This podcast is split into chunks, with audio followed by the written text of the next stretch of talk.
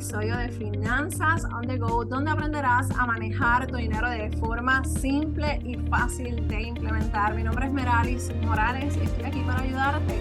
Así que vamos a comenzar. Y en el día de hoy quiero hablarte de un tema, de una pregunta que puede ser más común de lo que quisiéramos. ¿Debo ahorrar primero o saltar?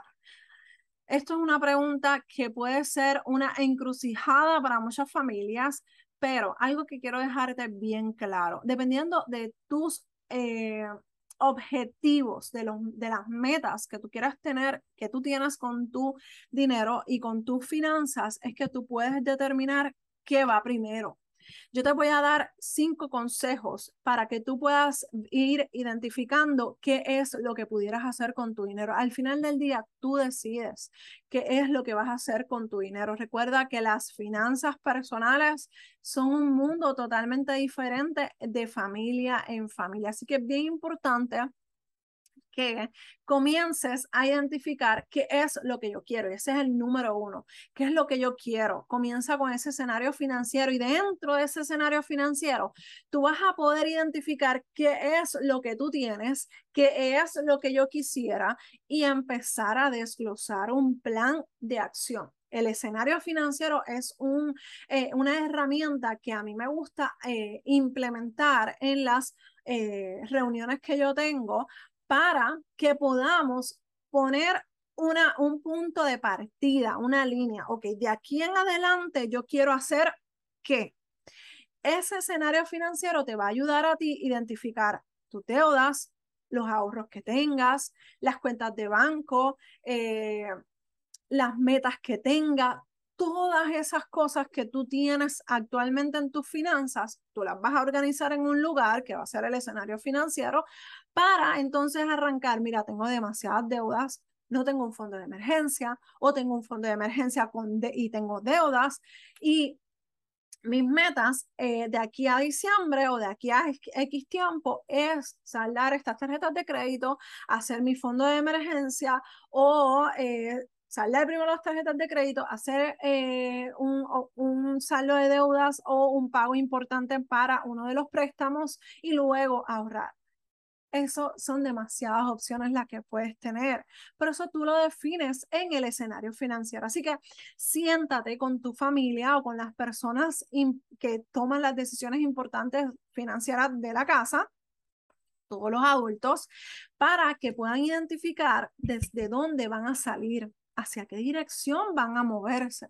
Entonces, cuando ya tú tienes esto definido, entonces puedes hacer tu plan de saldo de deudas, tu plan de acción para ahorrar, tu fondo de emergencia y todo lo que puedas eh, definir en ese escenario financiero.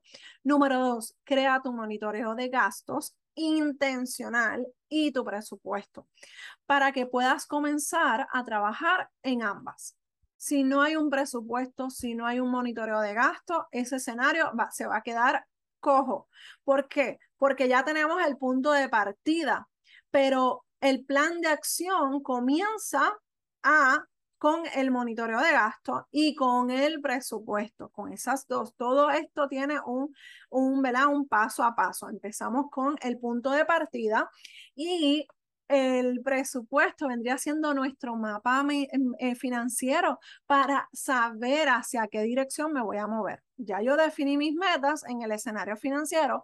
Ahora yo tengo que identificar en el monitoreo de gastos cuáles son esos gastos que puedo empezar a eliminar y cuáles son esos gastos que puedo limitar para poder cumplir con esas metas financieras que yo identifique al principio en el escenario financiero.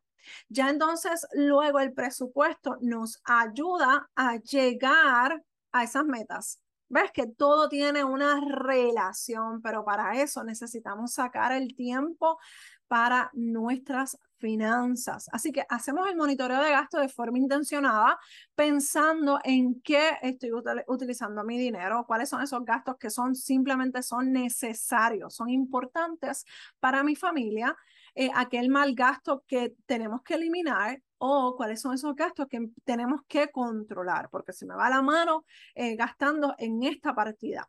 Lo hacemos de forma intencional. Y el presupuesto, como te mencioné, que es el mapa financiero de tu dinero. Tú le vas a decir antes de cobrar o antes de utilizar tu dinero, ¿qué vas a hacer con ese dinero? Pues mira, hay que pagar hay que ahorrar, hay que pagar y hay que saldar estas deudas. Pero eso lo identificamos en nuestro presupuesto. Y recuerda que el presupuesto que yo te enseño tiene tres partes. Número uno, la parte de los ingresos. Vas a desglosar todos tus ingresos, vas a sumar esa cantidad. Luego de eso, vas a identificar cuáles son tus gastos fijos, comenzando con ahorros. Eh, identificas en un listado esos gastos fijos y luego los gastos diarios que son los mismos que en, total eh, del monitoreo de gastos, ¿ok? Luego de eso sumamos ingresos menos los gastos fijos, menos gastos diarios.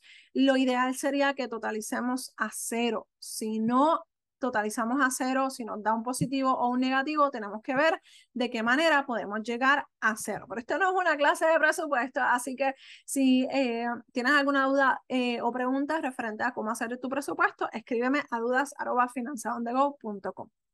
Número tres, haz un fondo de emergencia. Si no tienes un fondo de emergencia, es necesario, es importante, es urgente que tengas tu fondo de emergencia ¿Por qué?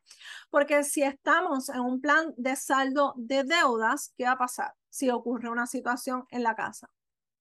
Nos vamos a endeudar nuevamente, a lo mejor saldaste una tarjeta de crédito y otra vez la tuviste que utilizar porque surgió una emergencia. Entonces, cuando ya tenemos un dinero es específicamente para el fondo, o sea, para la emergencia, que es el fondo de emergencia, podemos utilizar ese dinero y no tengo que activar la tarjeta de crédito, no tengo que activar deudas para resolver esa situación porque ya me estoy preparando. ¿Ok? Entonces, dependiendo de tu estilo de vida, de tu eh, entorno, es que tú vas a definir ese, esa cantidad del fondo de emergencia. ¿Está bien? Número cuatro, organiza tu plan de saldo de deudas para que puedas saber qué deudas vas a trabajar primero y puedas salir lo más rápido que puedas de ellas. Aquí es bien importante que tú identifiques cuáles son tus deudas. Ya las identificaste en el escenario eh, financiero si ya lo hiciste. Pero cuando ya estamos organizando nuestras deudas, ahí decidimos si voy a utilizar el método de avalancha o el método de bola de nieve o uno en particular que tú vayas a crear de acuerdo a tus necesidades financieras o tus metas financieras. Pero lo importante de esto es que hagas esa organización para que puedas trabajar primero y, en tus deudas y salir de esas deudas lo antes posible. ¿Por qué es la urgencia? Porque cuando salimos de las deudas, primero de tarjetas de crédito, que son, esas son las que más caras nos cuestan porque están en continuo eh, eh, pago de intereses mensualmente el balance que tú tienes, sea nuevo o sea un balance viejo, y lo arrastras para un próximo mes, te está aumentando de interés eh, sobre interés. O sea, el mensualmente te va a ir aumentando aunque no utilices esa, esa tarjeta de crédito. Así que lo importante es que empieces a ver cuáles son esas deudas que yo puedo salir primero y arrancar a trabajar con eso. ¿Ok?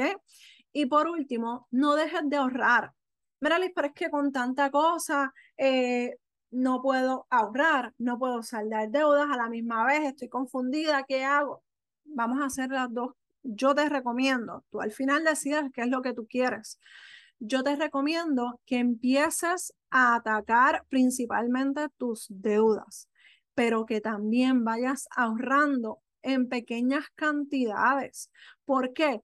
Porque primero, si no tienes un fondo de emergencia, como lo hablamos, si no tienes un fondo de emergencia, tú vas a ir creando eh, paso a paso, día a día, ese fondo de emergencia para que no sigan aumentando tus deudas. Sin embargo, si tú me dices, Merali, no puedo hacer una cosa y la otra, vamos a hacer un esfuerzo, sacar 5 dólares, 10 dólares, a ver cuáles son esos gastos que puedo ir eliminando para poder entonces ir eh, identificando nuevo dinero para ahorrar, pero no dejes de ahorrar. Lo ideal, lo que, lo que se recomienda es un 10%, pero para muchas familias ese 10% significa demasiado dinero. Yo estoy clara con eso.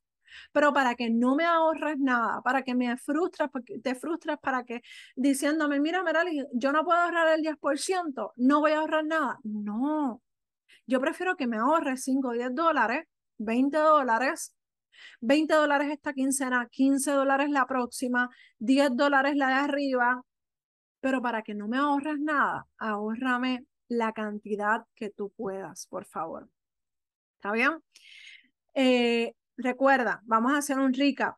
Comienza con tu escenario financiero, tu punto de partida, haz tu monitoreo de gastos intencional y tu presupuesto, haz tu fondo de emergencia para no seguir aumentando deuda, eh, organiza tu plan de saldo de deudas, ahí puedes identificar el método de bola de nieve, eh, método de avalancha y, por favor, el último consejo, nunca dejes de ahorrar. El ahorro es el pago que tú te estás haciendo para ti.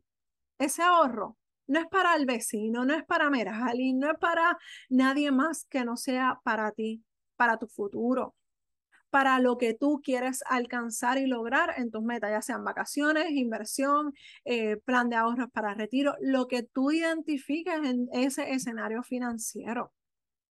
Pero recuerda siempre poner un propósito para tus ahorros, porque el problema de no poner un propósito para los ahorros es que cualquier cosa que pase, ay, tengo 500 dólares ahí. No, ese es el fondo de emergencia. Cualquier cosa que pase, eh, me voy de viaje, cojo del dinero del fondo de emergencia. No, hay que ser estratégico hasta con nuestros ahorros. Identifica, este es el de vacaciones, este es el de fondo de emergencia, este es de mi plan de retiro y así cuando vayas a utilizar el dinero, usas el correcto. ¿Está bien? Recuerda que si tienes alguna pregunta o alguna duda, me puedes escribir a dudas.finanzasondego.com. Otra cosa que también tengo es que ahora en agosto tenemos un eh, workshop financiero para saldar tus deudas. Si no sabes hacer tu plan de saldo de deudas, te invito a que participes en este próximo workshop en los enlaces de, de este episodio o del video. Eh, vas a poder ver toda la información para que puedas estar allí conmigo. Es, eh, eh, te voy a dejar toda la información para que puedas accederla y puedas separar tu espacio lo antes posible. Recuerda que estamos aquí para ayudarte. Un abrazo desde Puerto Rico y nos escuchamos en el próximo episodio de Finanzas on the Go.